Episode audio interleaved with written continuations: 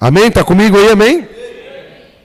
Então vamos para a palavra do Senhor de hoje, que é uma pergunta sobre se eu e você, né? Se eu sou um seguidor de Cristo ou se eu sou apenas um fã. Existe uma diferença muito grande entre ser um seguidor e ser um fã.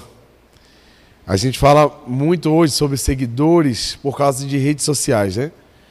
E não é porque você segue alguém que você gosta do estilo de vida ou do que ela faz que você exatamente faz o que ela faz. Por exemplo, tem alguns homens aqui, os rapazes, seguem algum jogador de futebol, aí, Messi, Cristiano Ronaldo.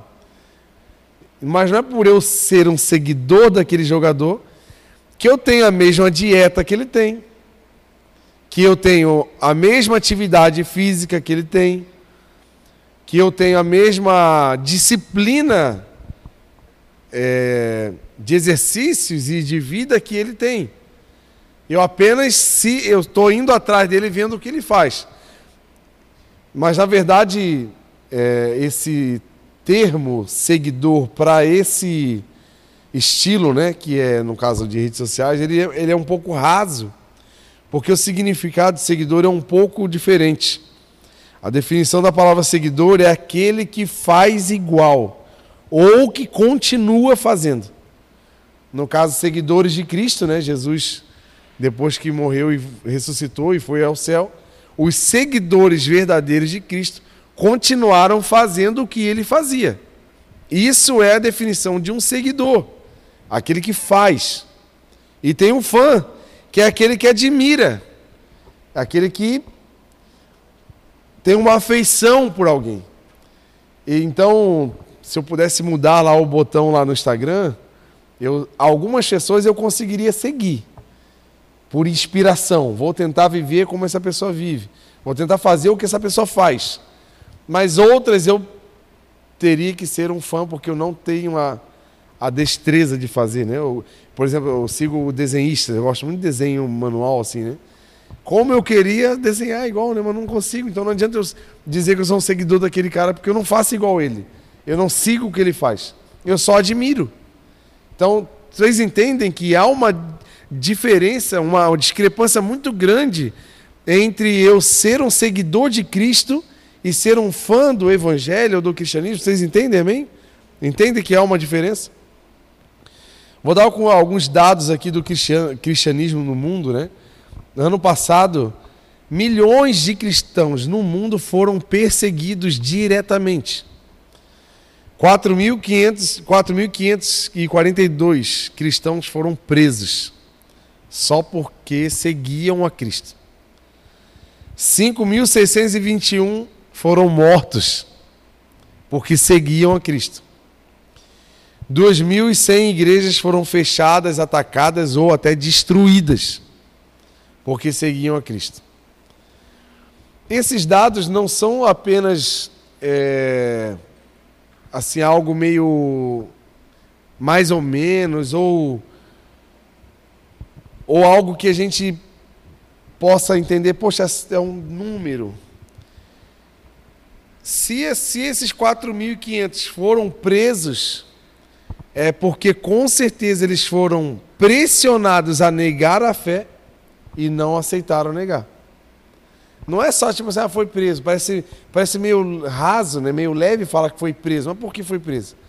Com certeza houve uma pressão para que eles negassem o evangelho e eles não negaram. Os, os 5.600 mortos, piorou, né?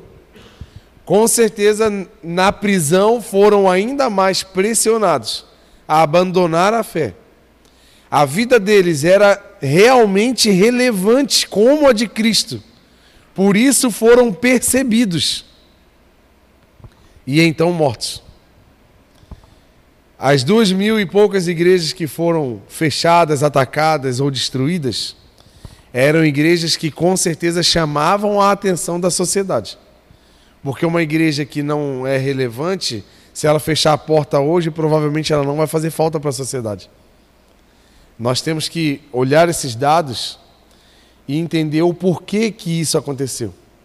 Será que eu, o cristianismo que eu vivo, eu teria a chance de ser preso? Ou o meu cristianismo não faz diferença na vida de ninguém e ninguém nota o Cristo que é em mim?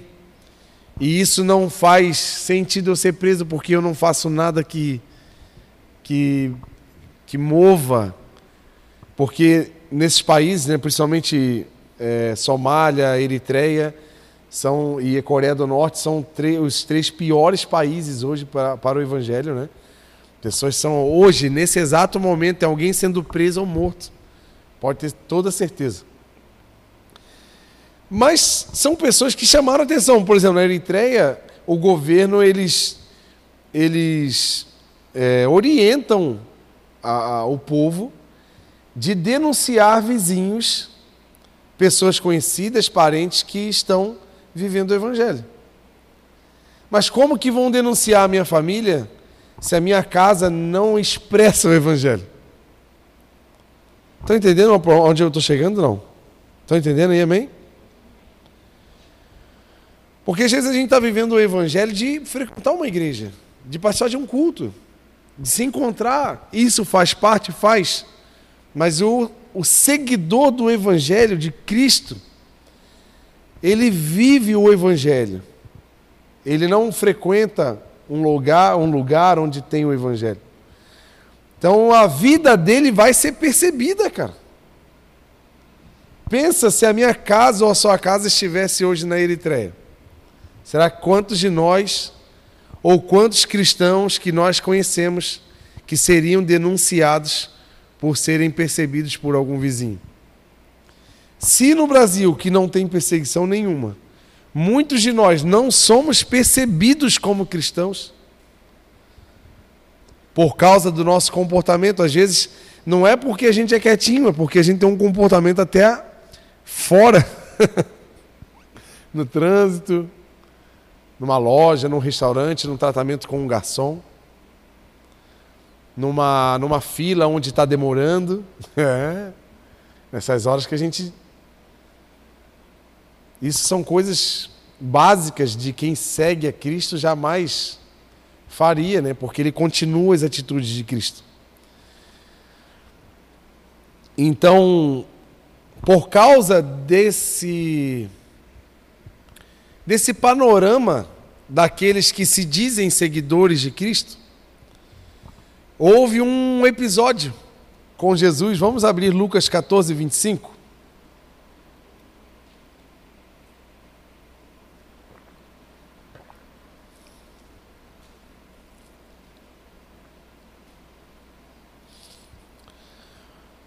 Uma grande multidão ia acompanhando Jesus. Vendo que uma galera, gente, é muita gente, tem muita gente.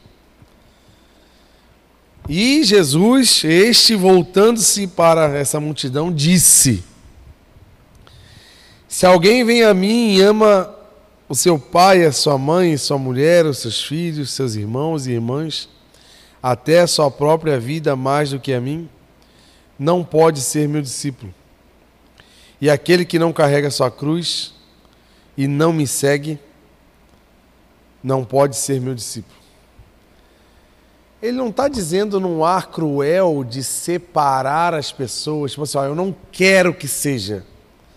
Deus não é cruel e sistemático, religioso, para dizer assim, ó, se você não fizer o que eu quero, você, eu não quero você comigo, eu não quero que você venha, eu não quero que você entre na igreja se você fizer. Não, ele não está falando isso.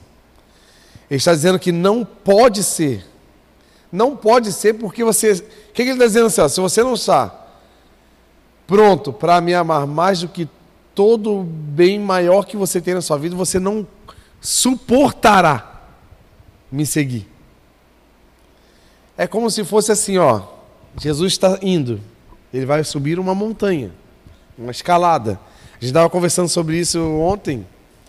O Lucas falou que fez uma, uma caminhada, assim, um trekking de cinco horas de subida. Falei, cara, no, na primeira meia hora eu já tinha desistido. não, só de falar que é cinco horas, nem no rolê eu ia. Falei, não, não, não, tem um compromisso, não, não dá não. Aí, só que Jesus está indo para esse rolê aí. Cinco horas de subida. Quem vai subir cinco horas de, de morro, de caminhada, sabe que não dá para ir com uma mochila muito pesada, com muita bagagem, com muita coisa, porque precisa estar mais leve o possível. Só que ao mesmo tempo precisa saber o mínimo que tem que ser levado para você conseguir chegar nessas cinco horas de caminhada. Porque não são só cinco horas, vai ter as outras cinco de volta. Então tem que levar água, um mínimo de água, alguma comida que te dê energia para você suportar esse, esse desafio. Mas ao mesmo tempo tu tem que calcular, igual o avião, né? Tem que calcular o peso da bagagem com é, versus combustível, versus número de passageiros. Todo avião antes de decolar, gente, aquela demorinha que ele dá para sair, é, eles estão calculando o número de passageiros, contando de bagagem, por isso que tudo é pesado, para saber o tanto de combustível para ele decolar tranquilamente. Tudo é pensado. Só que nós, às vezes, ao ouvir o chamado de Cristo, a gente se apega a algumas coisas da vida. Se apega em coisas que precisamos abandonar e deixar no caminho. E por se apegar e querer seguir Jesus ao mesmo tempo, o que, que a gente faz? Vamos para o rolê de 5 horas? Bora. Aí você vai.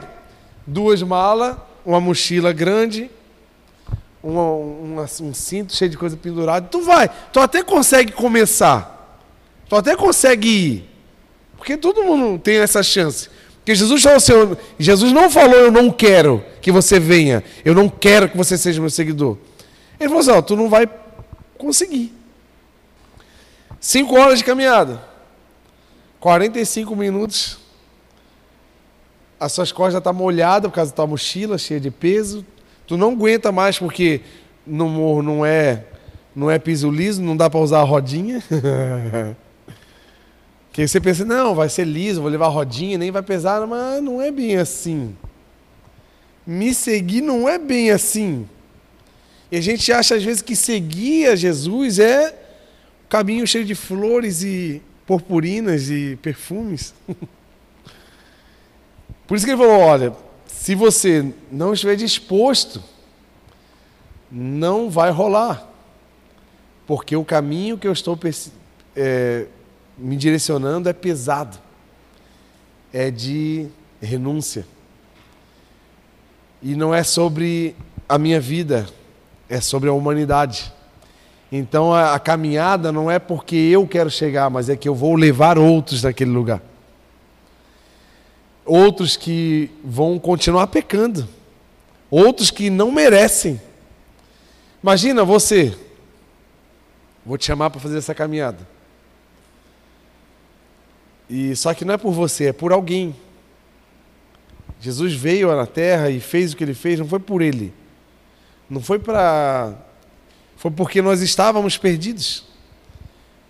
Essa caminhada que ele teve na terra foi para nos salvar.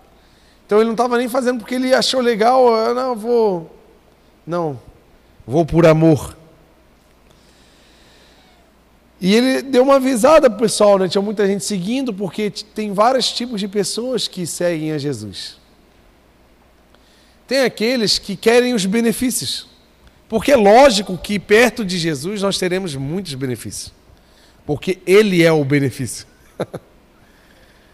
Davi, quando falou no Salmo 23, o Senhor é o meu pastor e nada me faltará, não é porque tudo que eu quiser ele vai me dar. Deus, Deus não é um caixa eletrônico gospel celestial, que eu vou lá a hora que eu quiser, pego a quantia que eu preciso para o rolê que eu quero. Ó oh, Deus, eu comprei esse carro aqui, agora Senhor me ajuda a pagar, me promove lá no trabalho. Ó, oh, eu quero, quero uma casa. Ó oh, Deus, meu sonho é ir para Disney. Agora o Senhor vê aí o que o Senhor vai fazer, porque eu vou fazer uma campanha aqui e o que o Senhor mova céus e terra para acompanhar os meus pedidos aqui.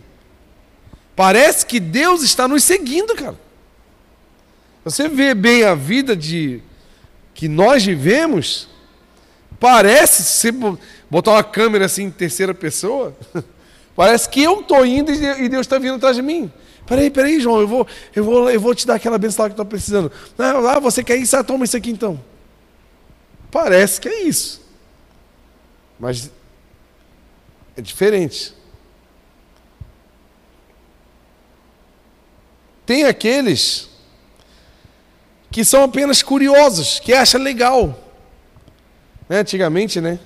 Tinha o um pessoal que vinha endemoniado da igreja. Ainda continua ouvindo, mas o demônio está mais quietinho hoje em dia. Né? Ai, Jesus, não, não, posso perder a. Antigamente vinha, fazia aqueles barulhos, né? Daí o pastor vinha, ah, quem é você? Ah, eu tô aqui, quero matar. Aí já soube, ficar curioso, né? Querer ver, porque desperta. O sobrenatural desperta a curiosidade. Ou então tinham curas milagrosas e as pessoas iam lá para assistir. Multiplicação de pães, peixes, as pessoas ficavam curiosas e era, era top, eu vou lá ver. Ah, vou lá ver, querido. Né? Quem aqui não, nunca, nunca viu isso, né? A tal pregador vai estar tá pregando no congresso, não sei o que lá. Não, vou lá assistir, porque é um cara famoso. Tal cantor, meu Deus, soca, enche. Mas se for o Joãozinho lá pregar, a irmãzinha lá da casa, né? A expectativa nossa está muito mais no natural do que no poder de Deus que é atuante naquele que crê. Pode ser aquele com diploma ou sem diploma. Pode ser aquele o velho ou o novo, pode ser o forte ou o fraco.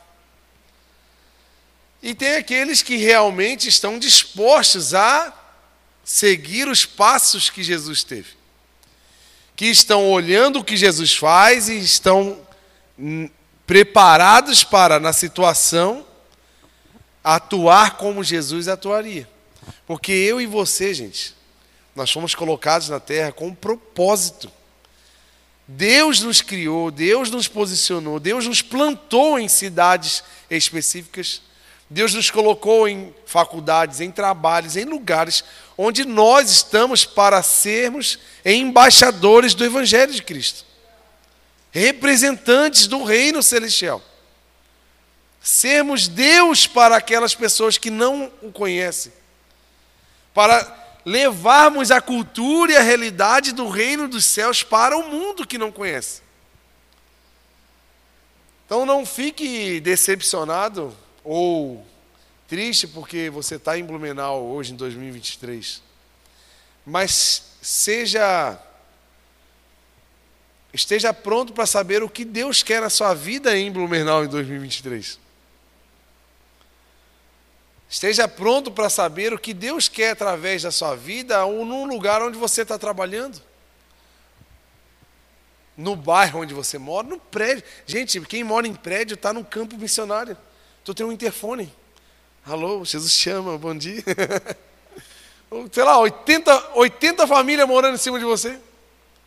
Imagina a oportunidade que você tem de evangelizar e levar, só para vocês terem uma ideia, agora na Páscoa, meu cunhado e minha cunhada, a irmã da Paula, né? a irmã da Keila, que é a Paula, e o Josias, meu cunhado, moram no Panamá, lá perto da Nicarágua, lá perto daquela região lá, e Costa Rica, lá, para você se localizar um pouquinho, né? América Central. E eles são CI, né? Ela canta, se você vê o clipes aí do Alan, ela canta tal, ele toca teclado, eles eram um dos líderes também do Alien quando estavam aqui. E eles combinaram com os amigos do prédio e da, do trabalho de fazer um almoço de Páscoa. Então, assim, almoço de Páscoa, para quem não conhece, é um almoço de Páscoa, e amém? Tipo assim, ah, vamos lá para comer. Meu Deus, cara, levou o teclado. Ai, já preparou tudo, né? Aí fizeram lá, começaram a comer e tal. E de, de repente, no momento, a Paula começou a cantar. E o Josias trouxe a palavra, trouxe o que era a Páscoa e transformou o ambiente, levou a palavra do Senhor.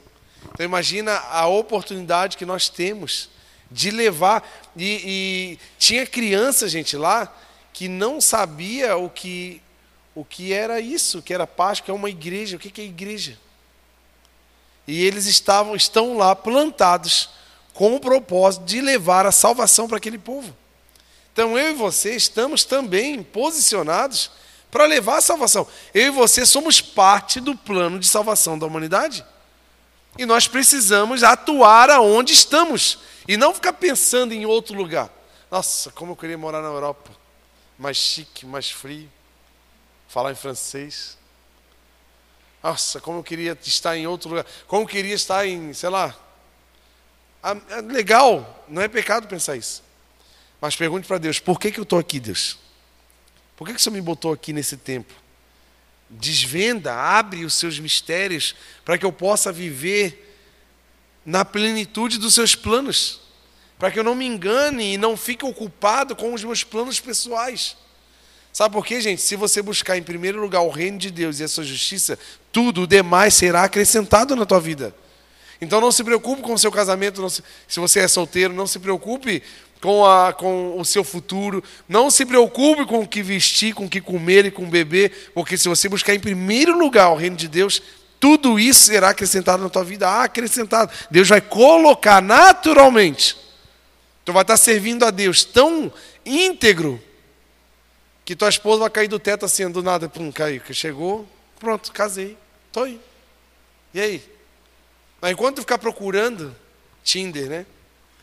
Qual é o perfil que me agrada? Ou então qual a profissão? Qual a faculdade que eu quero? Qual isso? Qual é aquilo? Comece a perguntar assim, Deus, o que o Senhor quer através de mim? A, a pergunta sobre a felicidade na vida não pode partir do ponto inicial eu o que me faz feliz. Vai que mudar o que, que Deus quer de mim. O que faz Deus feliz através de mim. Que Ele feliz com você, você estará feliz completamente. Estão entendendo aí, amém? Estão comigo aí, amém? Então, nem todo mundo que participa de uma igreja é seguidor de Cristo, entendendo? Nem todo mundo que está no bolo, que está na, na, na, na grande multidão, conseguirá seguir o espaço de Cristo. Não é à toa que os próprios discípulos que estavam sendo ensinados por Jesus abandonaram o seu ministério na crucificação. Uns foram voltaram para o campo, outros voltaram a pescar, outros voltaram para sua cidade. Porque é na hora da situação mesmo que a gente demonstra quem nós somos em Deus. E alguns são fãs, né? Que simpatizam com o movimento. Nossa, que legal. Não, tipo, a igreja que faz ação social, né? A gente sempre fala, as pessoas ficam, nossa, que legal. É top, né? É um fã. então a gente vai saber que assim, enquanto eu e você não estiver disposto a abandonar as nossas bagagens de escolhas, desejos pessoais, eu não estou falando, gente, de que a gente vai viver uma vida de miséria, de pobreza, de, de coisa ruim, de tristeza, não, gente. Ah, o cara está falando que tem que abandonar tudo, então tem que ser um miserável, tem que fazer um voto de miséria. Não, gente. Já vou explicar alguns segredos daqueles que entregam tudo para Deus. Então, olha aqui, ó. Lucas 12, 8. Vamos lá.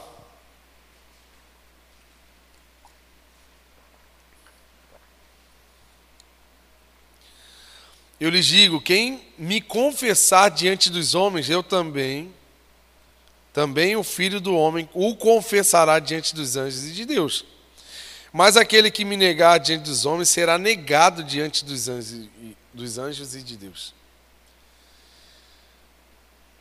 Vamos ver a diferença entre um seguidor e um fã. Primeira diferença entre seguidor e fã. Um seguidor, ele ama a Deus acima de tudo. E o seguidor, ele acha tudo lindo, maravilhoso, incrível, ele se apaixona, ele nossa, ele até fala para outras pessoas, ele, mas ele não se envolve, ele não se entrega, ele não está disposto a perder. Perder o que? Às vezes perder tempo. Sabe, a gente fala de perder tempo, mas no reino de Deus não existe perder tempo. Primeiro, porque ele é o dono do tempo. Então, todo o tempo que eu coloco diante de Deus, eu não perco na minha vida, porque se eu precisar de tempo para a minha vida, o dono do tempo faz da minha vida o que eu faço em uma hora, ele faz render dez horas. Entenderam a matemática? Não, não dá nem muito para entender, não. Nem entenda muito que vamos sair com um parafuso na cabeça. Esses dias eu. Ontem, ontem não, sexta-feira, tinha dois amigos aqui, né? Quem estava no mutirão viu. E eles fizeram uma chamada de vídeo com outro cara lá da cidade deles lá para a gente conversar. E eu me emocionei quando ele me falou uma frase que eu falei para ele há cinco, seis anos atrás. Porque ele é empresário e muito ocupado, assim, né?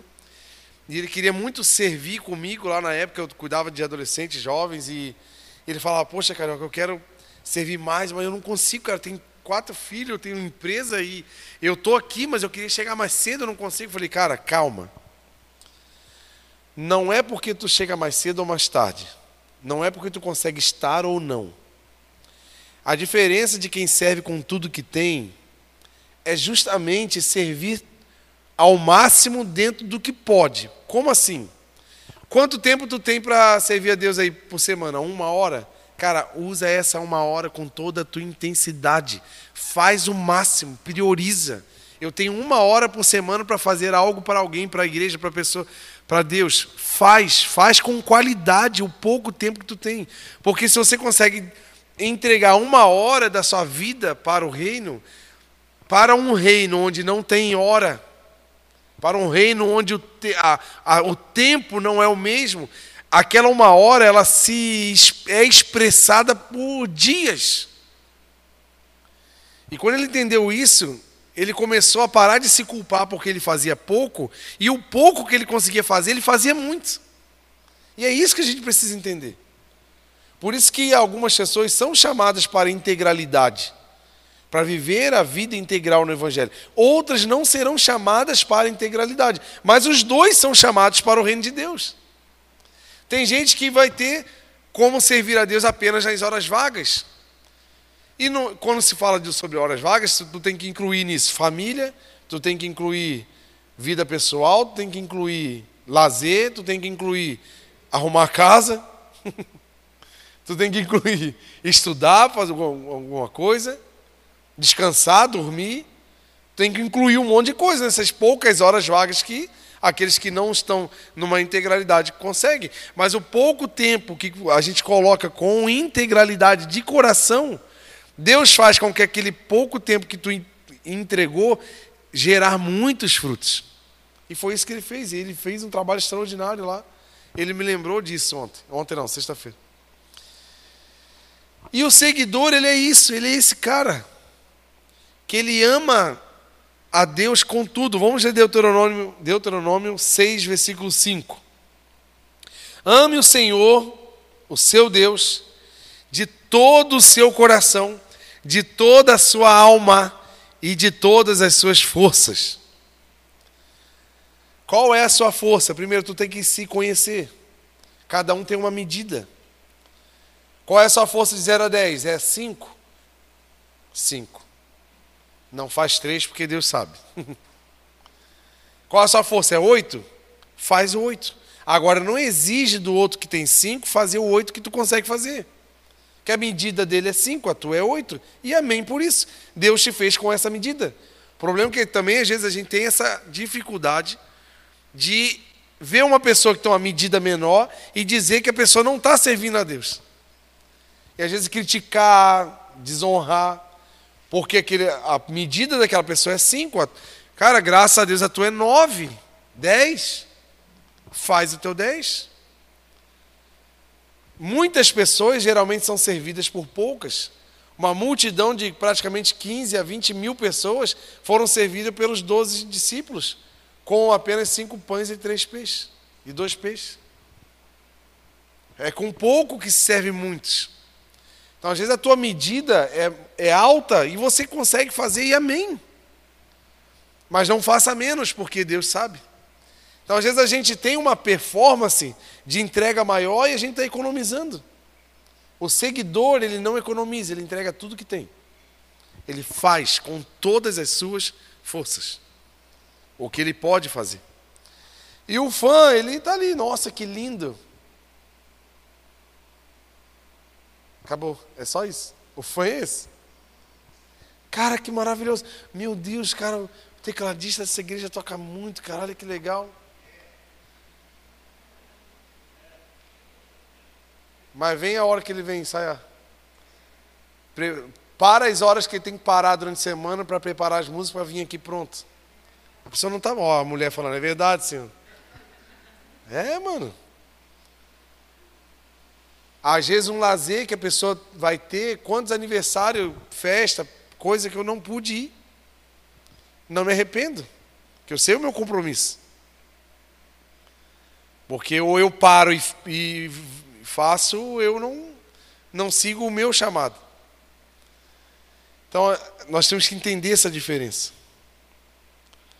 Amar a Deus é priorizar o seu chamado. Eu não estou falando de igreja, gente, estou falando de evangelho. Não estou te incentivando a morrer aqui dentro, não. Quem sabe teu ministério é muito maior até lá fora, no teu trabalho. Quem sabe a tua maior missão vai ser no seu bairro. E você está aqui na igreja, amém, bênção. Vai servir muito, muito também aqui. Mas se a gente entender que essa palavra é sobre você e eu, sobre você, eu e Deus. Qual é o meu relacionamento? Qual é o tipo de relacionamento que eu tenho com o meu chamado, com o que Deus tem para a minha vida? Interessante que quando fala de amor, gente, o amor é a regra mais severa do universo. Sabia, gente? Porque a gente romantiza o amor, né? O amor ele não é romântico. O amor ele é uma escolha racional. Quando a gente romantiza as coisas, a gente fala sobre sensações, sobre sentimentos. E tem muita gente servindo a Deus a partir de sentimentos. Tem muita gente achando que segue ao Senhor e está até tentando seguir, porque é o que eu falei, tem um monte de gente seguindo, mas não vai suportar um nível que Deus vai te levar, que Deus quer elevar o teu nível. Sabia disso não? Você acredita nisso não? Quem acredita nisso aí? Deus quer elevar o teu nível de intimidade, de poder, de milagres. Só que nós precisamos estar prontos para suportar essa caminhada. E o amor, ele faz a gente suportar, porque quem é casado sabe. Que tem hora que tu não tem nenhum sentimento romântico pela pessoa que está do teu lado. Tu tem a raiva. Na hora que dá ódio da pessoa. Tem semana assim que, olha, imagina aquele olhando para mim, que ódio desse cara. Mas o amor faz ela escolher estar ao meu lado até que a morte nos separe. Não é sobre sentimento, é sobre escolha, razão. O amor é uma regra severa.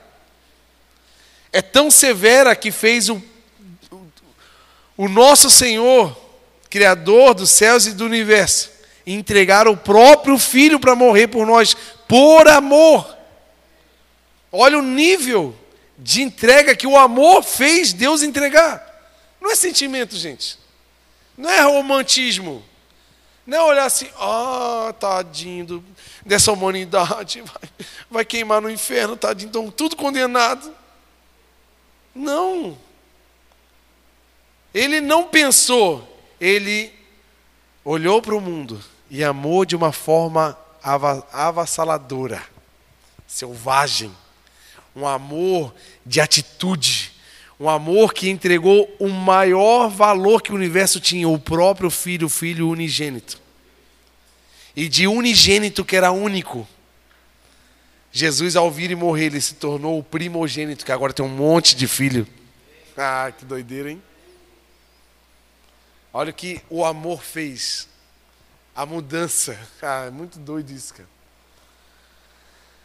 E aí, tá querendo ser um seguidor ou vai continuar sendo, sendo um fã? Fala para a pessoa do teu lado aí, aí. Qual que tu é? Tô de olho em tu, hein? Fala aí, mexe com a pessoa do teu lado aí. E eis aí a questão de muita gente estar abandonando o evangelho, o chamado, porque realmente na caminhada vai sendo pesado. Não o que Deus imprime sobre nós, mas porque o chamado ele tem um preço. O chamado de Deus para a humanidade tem um preço. E eu estou seguindo esse chamado. Tudo converge para a salvação. Tudo, tudo, tudo que fazemos na terra em relação ao Evangelho é para a salvação da humanidade. Não tem outro objetivo. Deus não fez aqui igreja ficar fazendo culto, liga a luzinha aí, ah, bota fumaça, vamos fazer festa. Não, tudo. Cada canhão desse é consagrado para que alguém assista esse culto e se entregue ao Senhor Jesus. Cada música que tocada, ela é direcionada para que envolva as pessoas ao louvor do Senhor e elas sejam também entregues ao Senhor Jesus. Tudo, uma luz ligada. Essa igreja só está aqui para a salvação do povo que vier até aqui. Tudo, a minha vida. Eu tô lá, você tá lá na tua empresa amanhã de manhã, segunda-feira. Porque tem pessoas lá que não conhecem a salvação. E você é a carta viva, o quinto evangelho andando naquele lugar. Então tudo é para salvação. Aí no meio disso a gente faz festa, né? Comunhão, churrasquinho, linguiça com pão. Eita, glória, hein? No meio disso a gente faz festa, pula, igual o Guilherme hoje aqui estava, que estava, né? No meio disso a gente vai se alegrando, porque daí tem as coisas boas, né? Mas tudo é para salvação. Aí você vai me perguntar, tá bom, cara, tu tá falando aí negócio de se entregar, negócio de perder tudo, vamos perder tudo mesmo? Vamos entregar tudo? E qual, qual a certeza que eu tenho que eu não vou falir no meio dessa história, que eu não vou morrer no meio desse caminho aí? Abre lá Efésios 3 e 20.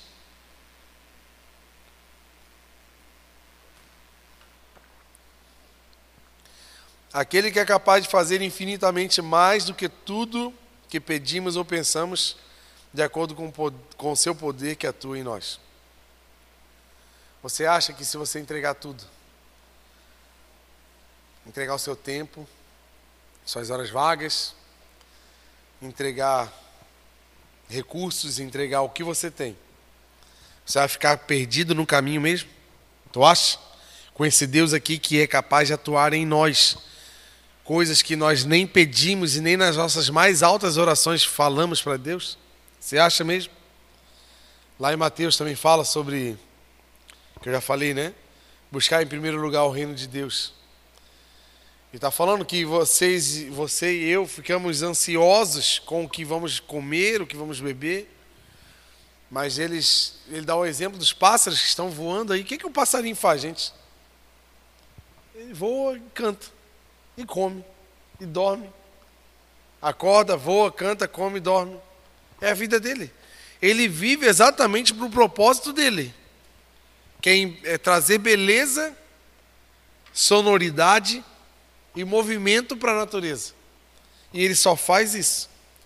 E você já viu algum passarinho com uma enxada assim cavando no chão? O que está fazendo aí, passarinho? Não, estou plantando uma árvore aí, né, cara? Vai que falta aí, né? Botando uma árvorezinha aqui.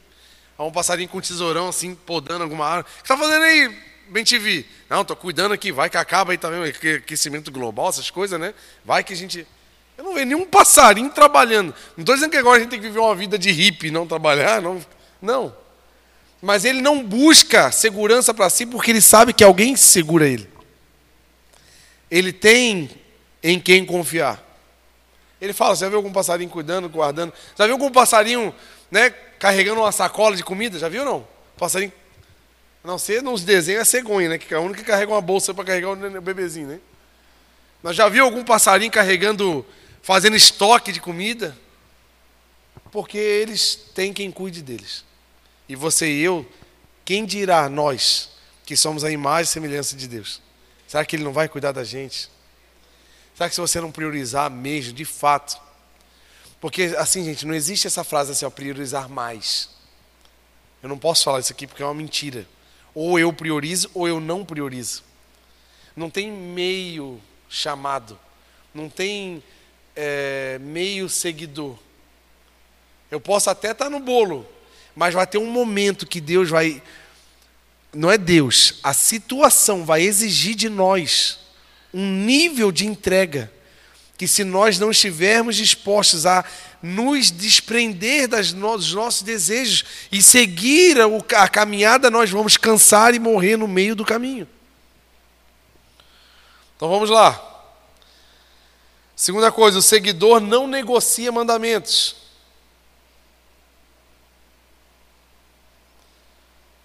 E o fã, ele não tem compromisso porque ele não é envolvido. Então você vai ver que um verdadeiro seguidor de Cristo, a vida dele é marcada por uma palavra: obediência. O verdadeiro seguidor de Cristo, a verdadeira ovelha do Senhor, do rebanho de Cristo, ele tem uma palavra que rege a vida dele, que é a obediência. Porque a fé está ligada a obedecer.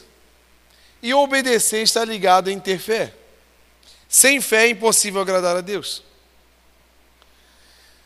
O pai da fé, Abraão, foi chamado pai da fé porque ele teve a capacidade de obedecer a Deus num nível de entregar o único filho que ele, ele esperou anos para ganhar um único filho. E ele entregou tudo que ele tinha por obediência. E por obediência, pela obediência que ele teve, ele foi considerado o pai da fé. Por quê? Porque ele teve tanta fé em Deus que ele foi capaz de obedecer em tudo. E às vezes nós não estamos obedecendo a Deus, obedecendo o chamado do Senhor, porque nós não temos fé o bastante para obedecer. Nós não acreditamos tanto em Deus para obedecer num nível alto de entrega. Isso eu posso falar de vida, de tempo, posso falar de dinheiro, posso falar de recursos, de, de, de tudo. Não, eu não vou, eu não vou dizimar porque vai faltar para mim, não, não. Ó, tu vai dizimar para quem? Não é para Deus então. Você acha que Deus não vai deixar faltar mesmo? Não, eu não vou, eu não, eu não, eu não vou, eu não vou entrar no alho porque a performance é muito alta, os caras têm que chegar muito cedo, não. Eu tenho que tomar o meu café, eu tenho que, eu tenho que dormir oito horas por dia. Não, eu tenho que, sabe se as prioridades se tornam, né? Umas coisas tão e não, eu não sou cap, eu não acredito que Deus vai cuidar da minha saúde, eu vou morrer. De vez em quando eu penso isso. Acho que vai dar um infarto em minha semana. Acho que vai dar um negócio ruim. Mas aí sabe que eu falo assim, não, eu, eu duvido que Deus ia deixar eu passar por esse negócio assim, porque eu estou em obediência. Mas estão entendendo, gente, que a gente não pode, o seguidor de verdade, ele não faz conta. Ele não, ele não, ele não economiza de si, eu não estou falando de dinheiro, eu estou falando de vida. Mas o, o fã, ele é assim, Ah, vai ter show de Gustavo Lima, lá em Gaspar. Ah, é longe, eu não vou não. Pronto. É longe. Ah, ficar em pé lá assistindo. Não, eu sou um fã, eu gosto dele, eu acho legal. Eu assisto, escuto a música dele todo dia. Meu Deus, choro se eu ver ele, mas ah, é longe. É o fã, ele não tem compromisso. Por isso que ele não se desprende, por isso que ele não se ele não se sacrifica, ele não se entrega. O seguidor tem seguidor de cantor, vocês, vocês sabem, né? essas pessoas que viajam o Brasil inteiro só para assistir um show de uma pessoa aqui, não é um seguidor. O cara vai atrás, dorme, tem gente que faz é, barraca dois, três dias antes para pegar os primeiros lugares lá do. E para aquele que sustenta a sua vida, o seu espírito, que deu a salvação, nós não conseguimos. E é isso que Jesus falou: olha, se você não for capaz de entregar tudo, você não vai conseguir ser.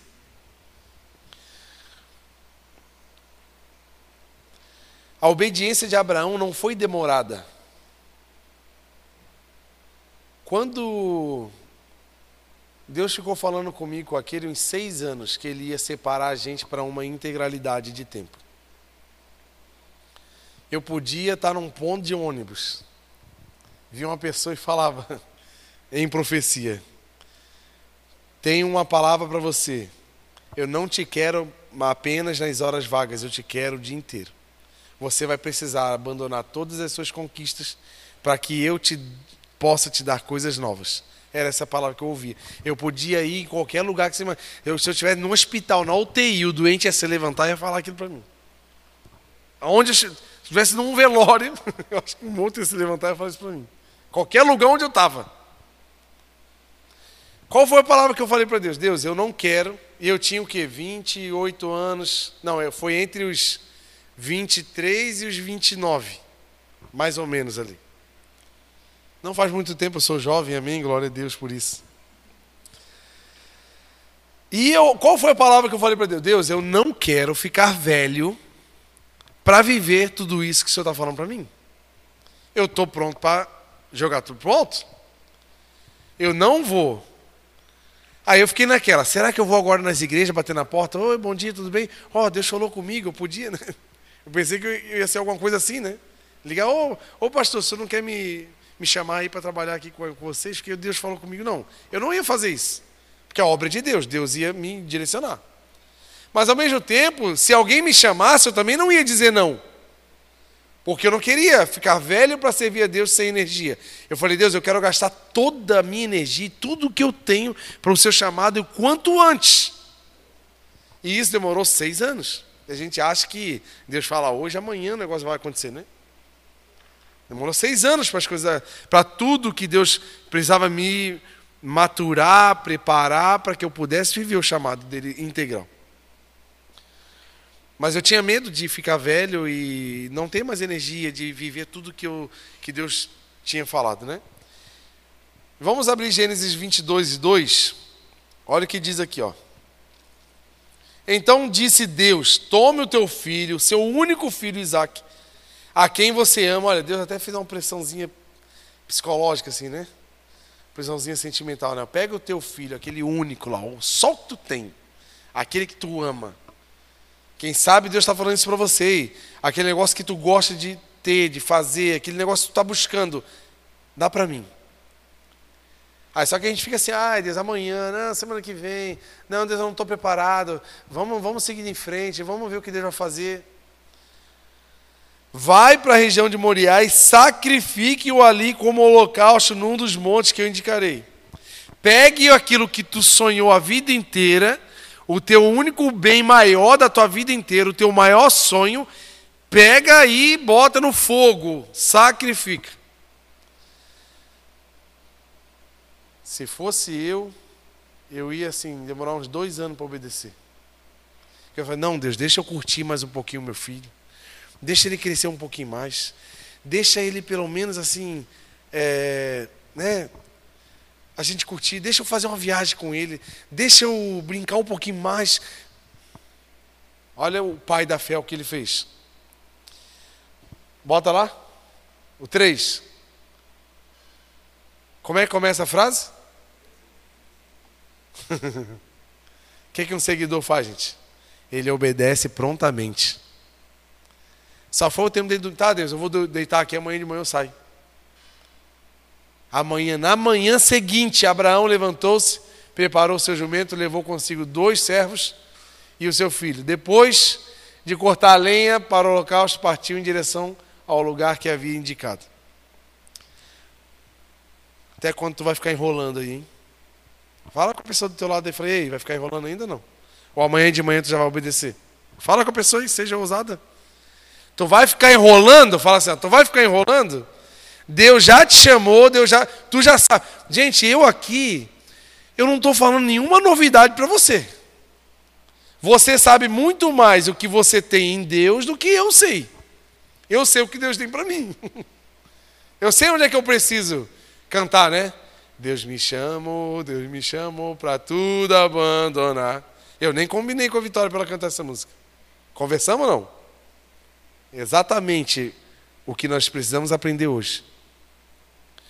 Deus não está interessado em multidão que fica atrás dele, que não está pronta a segui-lo. Uma igreja não pode estar inchada de pessoas que apenas assistem o evangelho acontecer. Uma igreja é um projeto. Essa igreja aqui, gente, precisa de cada um que está aqui. Ó. Cada um tem algo poderoso que Deus deu, que precisa ser derramado. Essa foi sempre a minha fala aqui, né, gente? Quem já escutou essa minha fala aqui alguma vez? Eu só falo isso, né? O meu chamado é incentivar pessoas ao chamado. Esse é o meu chamado.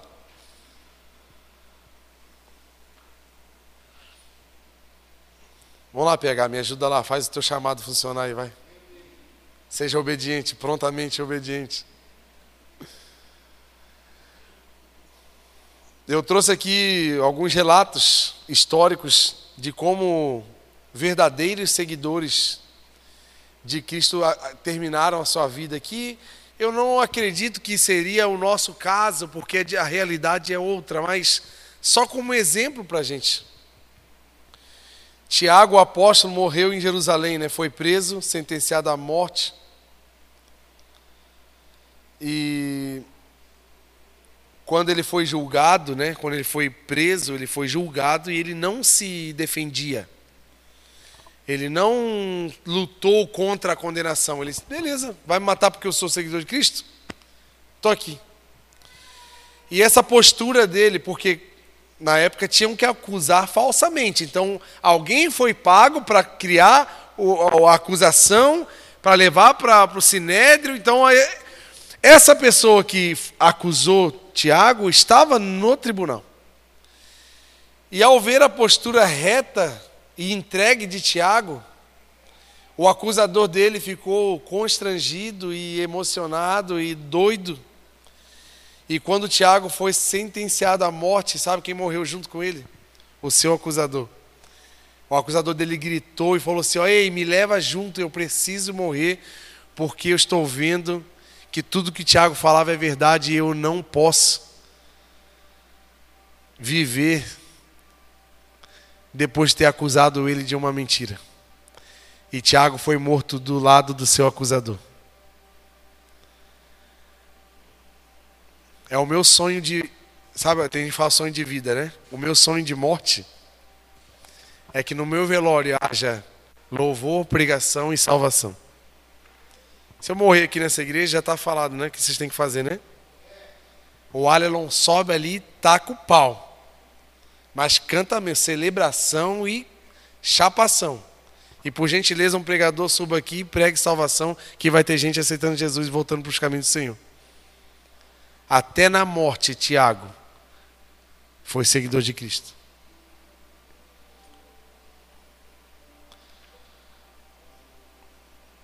Barnabé foi morto em Chipre. Ele era um cara que pregou o evangelho junto com Paulo, né? Libertava pessoas presas a magias e a um monte de coisa de bruxaria que acontecia em Chipre. E ele foi acusado também falsamente, porque quando ele libertou muitas pessoas da, da mentira, das bruxarias, os bruxos ficaram pobres porque eles paravam de ganhar dinheiro em cima das pessoas que eram enganadas por eles. Então eles criaram uma perseguição para prender Barnabé. E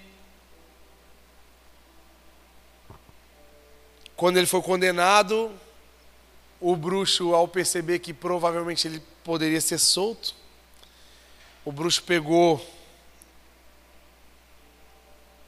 Barnabé, amarrou ele pela, pelo pescoço e saiu de cavalo carregando Barnabé até fora da cidade. Ele morreu daquele jeito. Morreu por não negar o evangelho. Morreu por não por, morreu por ser um seguidor. Porque o nosso mestre morreu por ser quem ele era. André foi crucificado também como Jesus, um cordeiro sem ação, ele escreveu uma música, ele cantava uma música. Ele falava assim, ó: Ó oh, cruz, seja bem-vinda. Com toda a minha vontade, alegremente vou ao teu encontro como um seguidor daquele que um dia também foi pendurado em ti. Quanto mais próximo da cruz eu, eu estou, mais próximo do meu mestre eu me sinto. E ele cantava essa letra. Estão vendo que o seguidor de Cristo, ele não tem uma carreira de sucesso, purpurina, fama e glamour. Está vendo como é que acabou a vida dos seguidores? E tem tanta gente querendo usar o evangelho, a igreja, como uma ponte para o sucesso pessoal. Está vendo que o modelo que nós temos não é, não é sobre isso. Não é... Eu sei que Deus, Ele é Pai. E a Bíblia diz que pode um pai dar uma pedra para o seu filho quando ele pede um pão, como ele pede comida? Claro que não. Ainda mais o Pai Celestial que ama vocês. Então vocês, a Bíblia diz: se vocês estiverem em Deus e as palavras dele estiverem em vós, pedireis tudo e ele fará. Nós temos esse relacionamento de Deus Pai, aquele que eu posso pedir coisas, aquele que eu tenho benefícios, aquele que me abençoa, me protege. Tem, existe esse lado de Deus, lógico, está certo. Mas muitos de nós esquecemos que Deus é Senhor. E nós somos servos. Como Paulo falou, sou escravo de Cristo. É um escravo livre, é um escravo que pode fazer o que quiser, mas ele ama tanto a Deus que é o amor que nos escraviza ao chamado. Essa semana eu vi um vídeo que me, me impactou e me trouxe a trazer essa palavra. Atual, se vocês buscarem na internet sobre um, uma organização que se chama Portas Abertas, talvez alguns aqui já ouviram falar. É uma organização mundial que trabalha assim firmemente na missão, principalmente em países proibidos do evangelho e tal. É incrível o trabalho que eles fazem.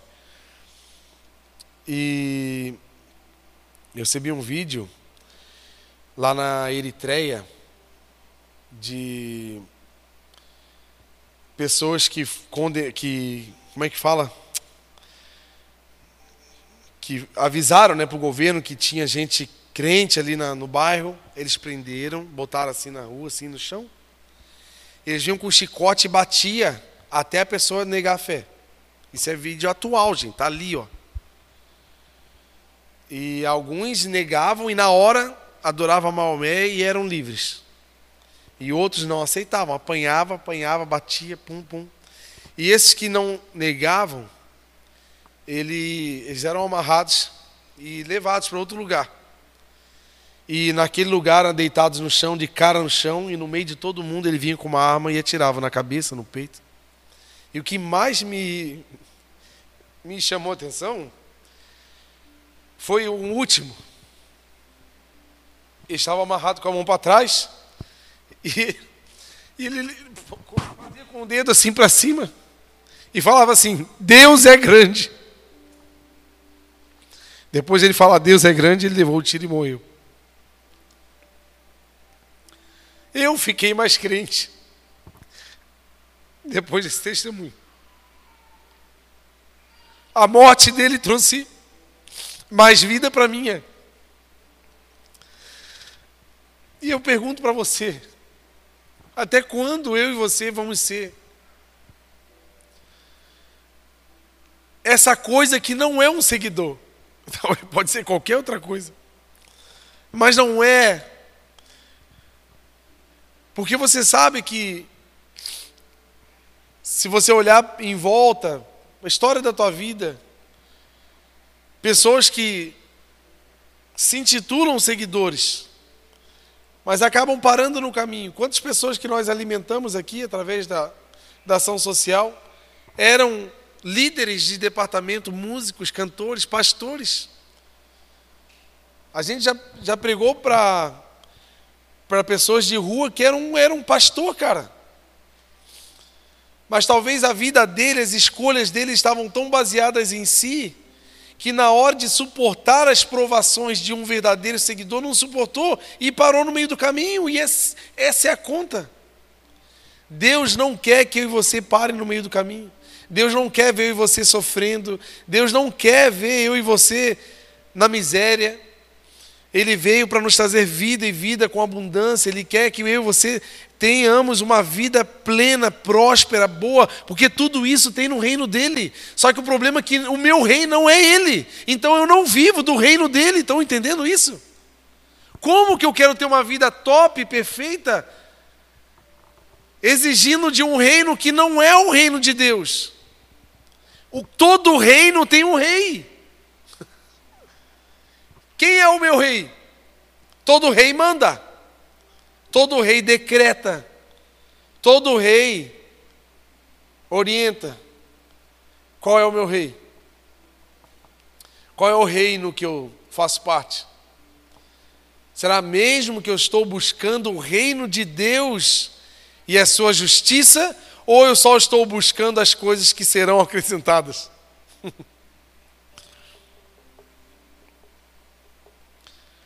Sexta-feira a gente estava trabalhando aqui.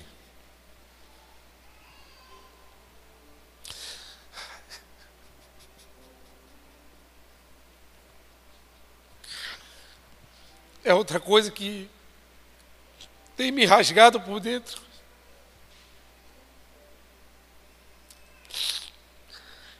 Nós somos uma igreja relativamente pequena, temos um prédio grande, um terreno enorme, mas ainda somos uma igreja em crescimento. E eu tenho orado muito por recursos, porque a igreja grande exige um recurso que, às vezes, a igreja, pessoas não acompanha tanto. E eu tenho orado, pedido a Deus, porque tem sido muito difícil. Estamos vendo muitos milagres. Deus tem cuidado dessa igreja desde sempre. Eu lembro quando estávamos no outro prédio, que o aluguel do prédio era 3 mil reais, barato. Só que era durante um ano, e vencendo um ano, o aluguel de 3 mil reais iria se tornar 10 mil reais, lá no outro prédio. A igreja não tinha condições de pagar 10 mil reais naquela época. E eu, até o dia 30 do mês, eu pensei, não, Deus vai fazer um milagre, Deus vai. Alguém vai aparecer e tal. Virou o dia 30 e eu caí naquela decepção da minha oração não respondida. Estava eu no quarto e orando e chorando, falando: Ó oh, Deus, eu acho que vai desabar tudo, eu acho que vamos, o que, que eu vou fazer? Não tem como nem manter a igreja aberta e tal. E eu, sem saber, ele também estava orando lá na sala do, da casa, eu estava orando no meu quartinho de estudo. E enquanto eu orava, uma pessoa me mandou uma mensagem: Ô Carioca, tudo bem? Posso te ligar? Mas eu estava tão assim, azedo de decepções. Eu quero nem falar com ninguém agora, eu estou aqui chorando e reclamando para Deus. Aí essa pessoa vai e me liga, insistentemente me liga. E ele fala assim: Carioca, eu tenho sido muito abençoado por Deus. E Deus me Deus tem me incomodado e me chamado para para abençoar a igreja de Blumenau. E o que que vocês estão precisando? Eu falei: "Ai, meu Deus. Se eu falar, tu chora comigo, né?" Ele disse assim: é, eu quero ajudar vocês a pagar o aluguel dessa igreja. Me avisa até o dia 8, assim, se precisar de dois mil reais ou de 10 mil reais, eu vou ajudar vocês a manter essa igreja aberta. E na hora eu fiquei sem, sem palavras, assim, falei, meu Deus. Isso na, na semana de pagar o novo aluguel de 10 mil, né? Na, no mês ali, né, quando virou. Só que a gente já tinha fechado o mês meio assim, daquele jeito, né? E ele assim, e para esse mês está precisando de alguma coisa ainda? Falei, não, esse mês está tranquilo. Ele falou, não, tu me fala, manda uma mensagem, depois, se eu puder, eu ajudo. Aí, isso não é isso que eu quero falar. Eu só estou falando isso porque assim, se eu não puder, ou se eu não quiser me entregar, Deus levanta alguém do mundo e vai fazer o negócio acontecer. Certo? Mas Ele quer usar nós. Ele quer fazer com que a gente tenha essa vida de entrega. Mas se a gente não quiser, amém. Ele é o dono disso aqui, por isso que está aberto até hoje. Mas sexta-feira eu estava aqui e lembrando dessa história toda, né? E a gente tem avançado tanto assim, sem gastar nada, né? Tudo que a gente faz é meio com coisa da casa. Esse púlpito aqui era o púlpito da outra igreja, que era, era diferente, a gente desmontou todo ele Tiramos todos os parafusos, tudo, e remontamos, fizemos o mesmo carpê que era daquele, botamos aqui, então, custo zero. Esse púlpito ele foi pintado, então quem viu, nosso púlpito novo, não, ele só está pintado, ele era cromado, agora é preto. Eu tenho orado muito por recursos, porque tem alguns avanços que a igreja precisa, que é dinheiro. Só que algo dentro do meu coração tem gritado sobre ter um limite sobre isso. Porque eu não quero mais orar e ficar desesperado por recurso financeiro, por dinheiro. Eu comecei a clamar a Deus para que Deus, para que isso não seja mais um problema, mas que a nossa oração seja agora por cura, por libertação, por milagres. Que a nossa oração seja por intimidade, Não que estamos sendo materialistas ou, ou apegados aos recursos, mas orar por isso está cansando assim, sabe? Porque parece que a gente está virando isso, e não é, mas. Por que, eu estou falando isso com vocês? Porque Deus quer usar cada um de vocês, cada um de nós, poderosamente. Existe uma agenda do Senhor para essa igreja, para essa cidade e para todos aqueles que estão nela, que vai acontecer. E existe um processo que já começou a acontecer. E a palavra de hoje é para elevar o meu nível, o seu nível de seguidor de Cristo. Para que se até hoje você tem sido um seguidor, e amém, você tem se entregado, tem, tem se colocado diante do Senhor, mas vão vir situações onde vão exigir um novo nível, porque a situação virá de outro nível e vai precisar de seguidores num novo nível. Para que ninguém daqui se perca ou se ou, ou se canse. Agora vai começar uma escalada. Deus está convidando agora e agora a gente estava só andando plano, agora nós vamos começar a subir.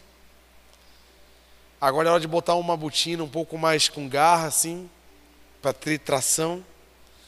Agora é para deixar aquela tua bolsa de orgulho, aquela tua bolsa de pecado, ou aquela tua bolsa de alguma coisa que tu carrega que vai pesar, não vai dar para carregar. Agora é a hora de deixar algumas coisas para trás, porque nós vamos ir para um novo nível com o Senhor. E é nesse momento que não, não são os membros do CI que vão ser mostrados, mas os seguidores de Cristo. Porque não é sobre o nome de uma igreja, não é só sobre o nome de uma denominação, é sobre o que Deus quer fazer nessa cidade.